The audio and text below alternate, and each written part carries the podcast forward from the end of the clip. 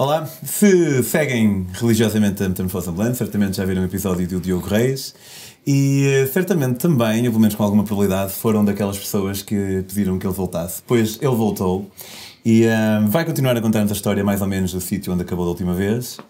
E um, não sei se vocês já repararam que no final do passaporte português aparecem três imagens do Fernando Pessoa. Foi por causa disso que o Diogo se lixou. Fiquei por aí para descobrir porquê.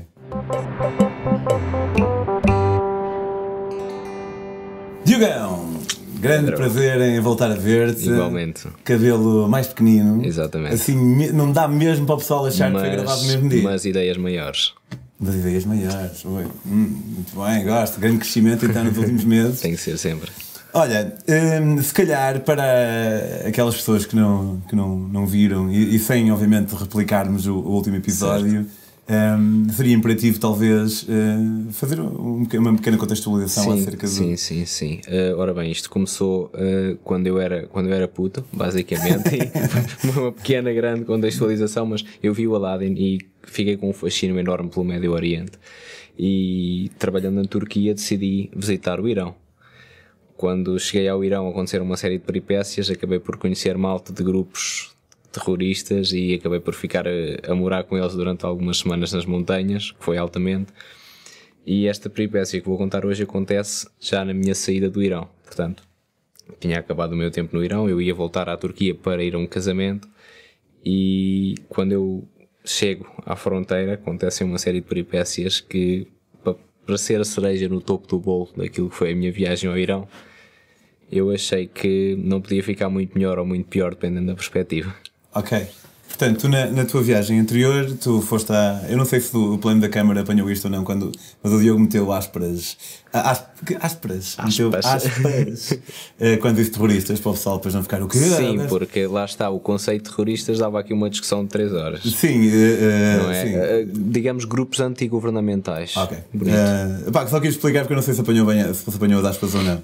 Tu, na altura, foste à procura, no último episódio uh, da Metamorfose teu, uh, mas não no último da tua vida, foste à procura de, de nómadas, foste a caminhar montanha adentro e acabaste Exatamente. de dar-te com um desses, desses grupos. Exatamente. E a seguir, quando Uh, finalmente, porque só no fim, se bem me lembro, é que tu percebes onde é que realmente estás. Sim, né? exatamente. E a seguir vais, vais para onde? A seguir fiquei com eles, uh, continuei com eles durante, durante algum tempo e foi até uma experiência muito interessante, porque conheci o lado humano. Uh, atenção, que eu já conhecia enquanto pessoas, mas quando tu tens noção de onde tu, de onde tu estás, parece que a tua realidade muda e, e é curioso porque tu acabas por perceber que a realidade se ajusta um bocado à tua percepção dela. Exato. E para mim foi engraçado porque eu a partir desse momento passei a pensar, pá, pera lá, eu estou a viver entre pessoal que eu vejo nas notícias que fazem atentados e que fazem isto e que fazem aquilo. E no entanto é pessoal super fixe e éramos como, como família quase e, e ríamos e convivíamos e comíamos no mesmo, na mesma toalha e...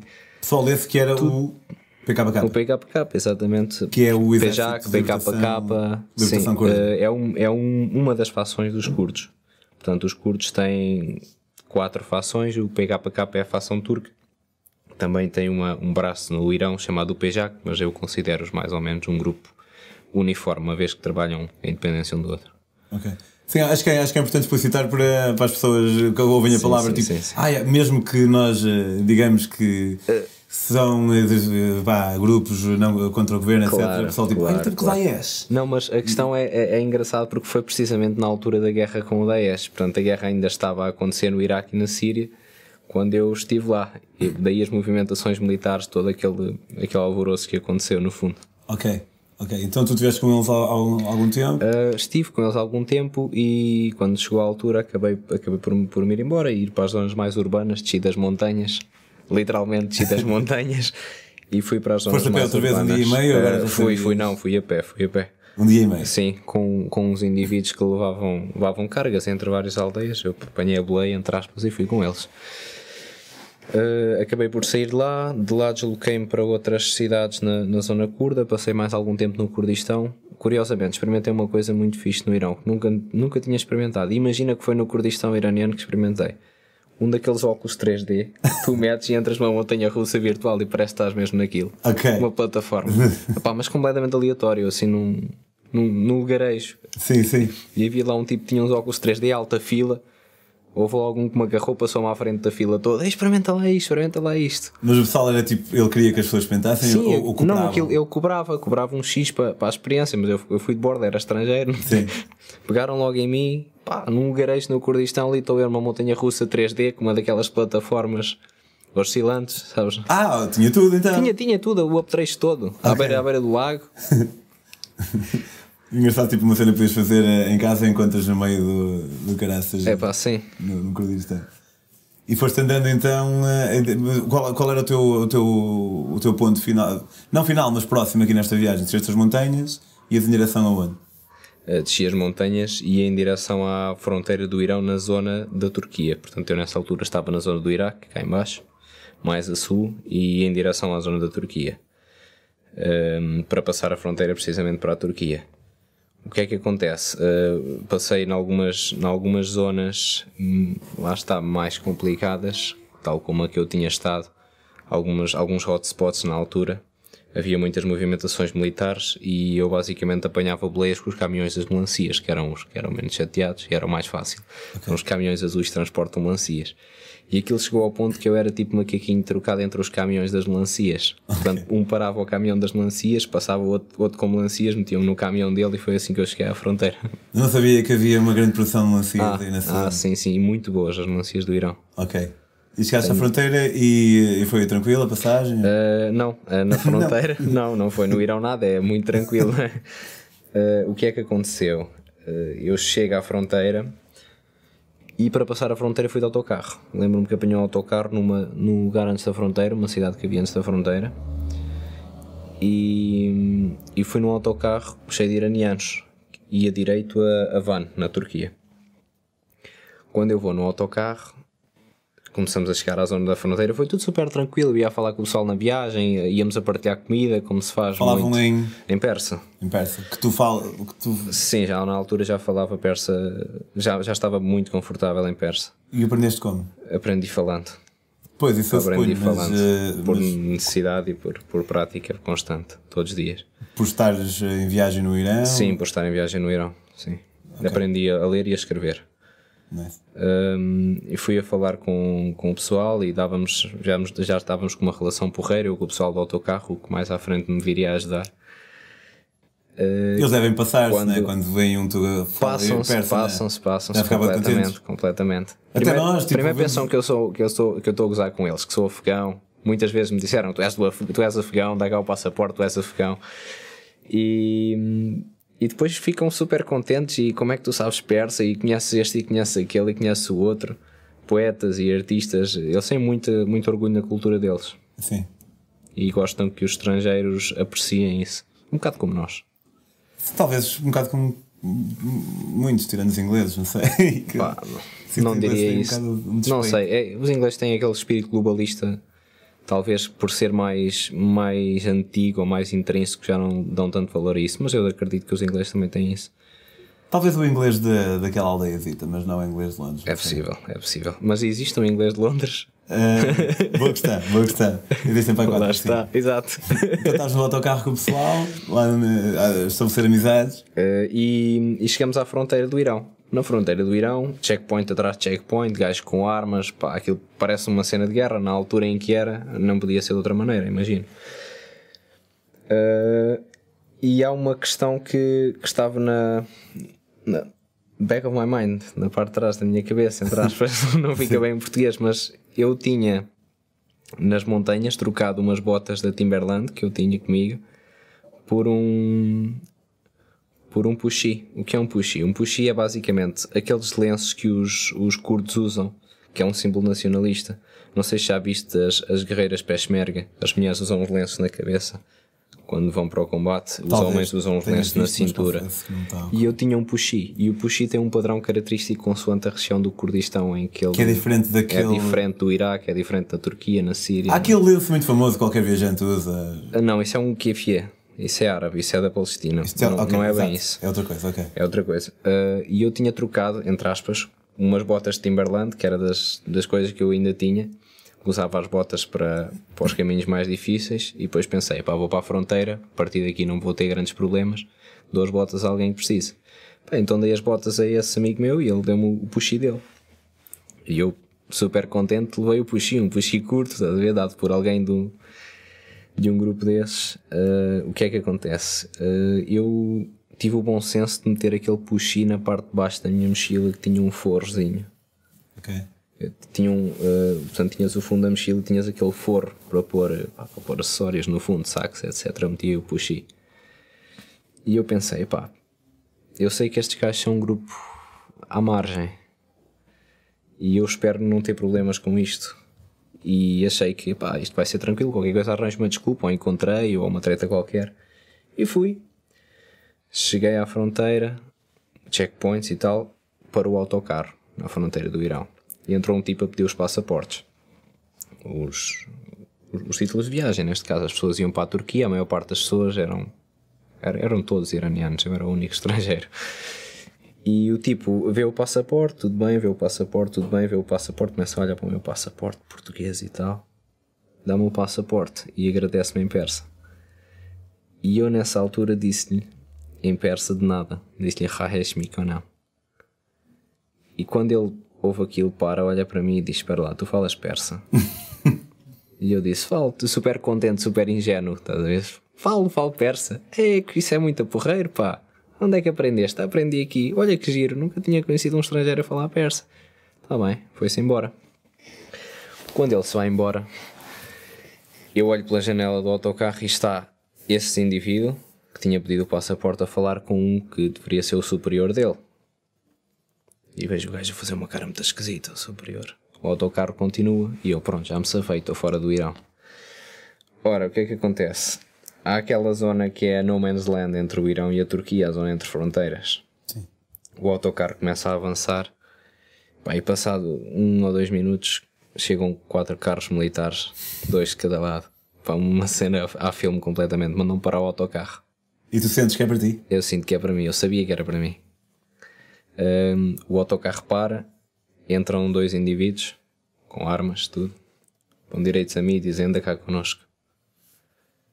E, e eu aí fiquei, já me lixei, cara, se sabem alguma coisa. Fui com eles. Muitos protestos, o pessoal do autocarro começou logo a reclamar. Deixem ir o gajo, o gajo é fixe, o gajo é porreiro e tal. E se eles sabem alguma coisa, porque eu também lembro, tenho ideia de tu teres dito no último episódio que alguém que tu encontraste, não sei se era um polícia ou o que, que ele sabia muito. Ele sabia. Sim, sim, foi eu. Ele tinha informações sobre ti, sim, sim, onde sim. é que tinhas estado, o que é que tinhas comido. Exatamente. Ok, portanto isso também eu sabia que eles sabiam Yeah, alguma yeah. coisa. Eh, Eu sabia, das duas, uma, ou eles acharam aquilo demasiado estranho ou andavam à minha procura especificamente. Yeah. Eu gosto de acreditar que é a primeira. E hum, levaram-me. Levaram-me nos carros, levaram-me hum, para um barracão, basicamente, sem janelas. É de noite, Não, é de dia, estou a de manhã. visualizar, É é de manhã. estou- mesmo quase a visualizar. Era de manhã. Era de manhã, estava um calor absurdo. Era de manhã, bem cedo, e levaram-me para um barracão sem janelas.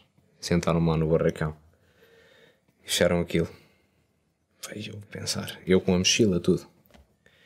E eu pensar, pá, estes gajos vão, vão, vão, vão fazer mal aqui. Isto vai ser, vai ser a filme mesmo. Ehm, nisto batem à porta. Batem à porta, abrem a porta. Eh, entra um indivíduo que era o tipo com quem o rapaz tinha ido falar depois de me pedir o, o passaporte. Yeah. E o indivíduo era. Imagina isto. Já viste o Argo? Já. Pronto. Aquela cena final do Argo. Cuidado com os spoilers pessoal. Pronto. Eu não vou, não, vou, não vou dar spoiler, mas para quem já viu o Argo, é, é exatamente como a cena final do Sei, Argo. ok. É esse tipo de indivíduo. Barba e o catano, espingarda, Ah, chapéu verde, todo. Fato. Sim. Aquele tipo de barba que é preciso uma. Aquele. É pá, assim. Era mesmo assim, com um aspecto de, de gajo que matava um urso com as mãos Yeah, yeah. e, e nada tolerante. E entrou lá e sentou-se à minha frente. Mandou-me pôr a mochila de lado, sentou-se, pousou a arma. Calmamente disse-me assim: Porquê é que falas persa? Foi logo a primeira pergunta, nem bom dia nem mais nada, porquê é que falas persa? E eu disse-lhe: pá, olha, gosto, gosto do Irão, gosto das pessoas do Irão, gosto da cultura. E ele disse: Não, não, a sério, agora a sério, porque é que falas persa? Não gostas que me negar, porque é que falas persa? Pá, e começámos nisto. Eu sempre a contar-lhe, a dar uma história da treta e não sei o quê. Não, mas era verdade. Era verdade, era verdade, era verdade, mas epá, Para ele era da treta. para ele era da treta. E, e às tantas perguntam onde é que tinha estado.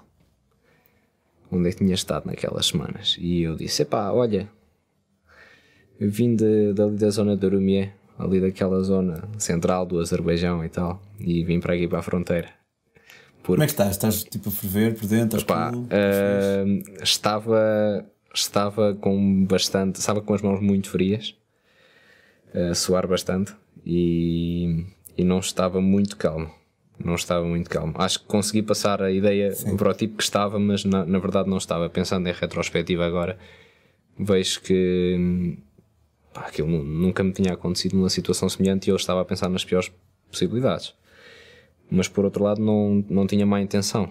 A minha intenção ali era boa e de todo não ia fazer mal a ninguém.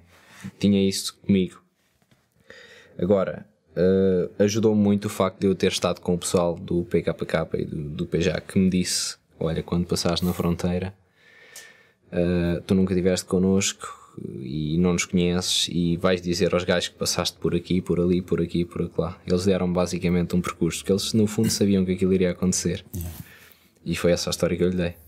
Eu dei-lhe essa versão. Hum, o tipo, às tantas vezes que já não tem argumentos, vai-se embora só porque sim, deixa-me lá assim. Acho que é uma das técnicas que, Yeah. que eles devem utilizar, não é? E eu à espera que viesse o polícia bonzinho e nunca veio o polícia bonzinho, era sempre o mau. Hum, e às tantas chega ao tipo outra vez, sempre em broa, sempre em broa, parecia que tinha feito alguma coisa pessoalmente. Uh, pegou no meu passaporte, começou a ver o passaporte, a ver o passaporte e chegou à última página e disse: São estes. Na última página do passaporte português, para quem não sabe, não sei se atualmente é assim, mas no, no meu ainda é. Há três Fernandes Pessoa, portanto é o Fernando Pessoa e os heterónimos. Ou só os heterónimos, sim. Ah, Sim, perdão, eh, são os heterónimos, perdão. Ahm, mas, mas a personagem é o Fernando Pessoa, portanto eu apresentei-o como o Fernando Pessoa. Eu disse: epá, esses três são o Fernando Pessoa. Epá, o tipo nem a quarta classe deve ter. Portanto, ele não ia saber quem era o Fernando Pessoa. Claro. E, e disse: então, mas espera lá, se este é um, porque é que são três? Aí, epá, ele vai pegar por aqui. Eu não acredito que o gajo vai pegar por isto. Epá, são três porque o gajo era maluco da cabeça e na cabeça dele eram três pessoas. Então se eram na cabeça dele, porque é que não desenharam aqui só um? Epá, tive ali três horas a explicar os heterónimos em casa. Ah, pá, um era mais, mais existencialista, o outro. É pá, imaginas, eu em persa, que, um a- apesar de tudo, era limitada a tentar explicar os heterónimos a um gajo que se calhar nem, nem à escola foi e que, que era completamente intolerante a nível, a nível religioso e, e espiritual. Ahm, não com isto a desqualificar a pessoa que era, mas com certeza que ele não teria o mínimo interesse em saber quem eram aqueles três. Ele estava a fazer aquilo só para me chatear. E às tantas ele Mas disse: quando disse que estiveste lá 3 horas, já é uma figura de estilo? Não, não, estive lá mais tempo até. Estive lá 4 ou 5 horas. Lá. E, e Que eu- sendo eu uma boa parte noção. dessas 4 ou 5 horas por causa deste, deste Por causa dessas parvoíces, ele a sair e a entrar, e a sair e a entrar. E a cena dos heterónimos também realmente ocupou-te bastante tempo. Uma, sim, isso, isso foi muito tempo. Isso foi, pelo menos, sem exagero, pelo menos uma hora e meia, duas horas, sem exagero. É que- uma coisa ridícula. Eu, eu estive a chegar a Portugal e escrever ao Ministério dos Negócios Estrangeiros e dizer: "Epá, Tirem esta merda. Pessoal, esta merda daqui. Por causa, por causa da brincadeira da, da cultura portuguesa, eu fiquei 3 horas a ganhar num barracão. Mas eh, depois eh, o tipo acabou por eh, perder um bocado a atenção do, do, do, do passaporte e disse: Então vou-te revistar a mochila. É pá, revistam a mochila, revistam-me o telefone. Mas aqui suponho que tenhas aquecido também um bocado por causa lá daquele do lenço, nome não me Sim, aí sim. Aliás, o todo o meu receio era, era esse. A revista uma mochila não foi muito não foi muito profundamente à mochila, mas deu ali uma, uma vista de olhos e tal. Eu também na altura não tinha quase nada. Eh, ficou interessado no telemóvel. Começou a ver os meus contactos e a anotá-los todos, um a um. Tic, tic, tic, tic, tic, tic, tic. E perguntava quem é este? Quem é este? E quem é este? E quem é este? Eu disse, ah, esse é um, um gajo que eu Os conheci. gajos protegeram-te então, que eu também estou a lembrar no último episódio, quando tu uh, corriges-me se eu estiver errado, que eles obrigaram-te a pagar todas as fotos, exatamente. Tudo o que eu tinha de, dali e deles. E... de certa forma por eles e por ti também. Exatamente. Eu estou a ver agora. Exatamente. Yeah. Exatamente. E eles já sabiam que isso ia acontecer e, e foi, foi bastante bom que tivessem feito isso, de certa forma. Mesmo que tu na altura aches que é um bocado absurdo ou paranoico, depois vês que pá, este pessoal está inserido nesta realidade, eles sabem que isto vai acontecer. Oh, yeah, eu acho Sabes que há um, há um ditado no Irão que diz que as paredes têm ratos e os ratos têm ouvidos. Ok, sim. Isso E eu suponho que se há pessoas, grupos de pessoas que até merece ser um bocado paranoico, são pessoas que têm a posição num determinado É evidente, regime. é governo, evidente, não é evidente. Não é de- não, eu confio no ser humano. O ser humano é. É, São não, ser porreiros. claro. Hum, ao, fim de, ao fim dessas horas, eh, o tipo olhou para mim um bocado, voltou-me a perguntar porque é que falas persa. E eu disse: pá, já te expliquei, dei-lhe outra vez aquela treta, resumidamente. Ele levantou-se, riu-se um bocado, deu uma palmadinha nas costas e disse: vai-te embora daqui. Ok, safaste. Fui-me embora. Quando saí, estava lá o pessoal do autocarro todo a mandar vir à porta. Ah, eles tinham ficado. tinham ficado retidos, o autocarro esteve lá aquele tempo todo à espera. Não deixaram sequer andar ao autocarro. E o pessoal todo a mandar vir com os guardas e tal. E deixem ir o gajo, deixem ir o gajo. Não comigo, pelo contrário, deixem ir o gajo, deixem ir o gajo. E eles lá me deixaram ir.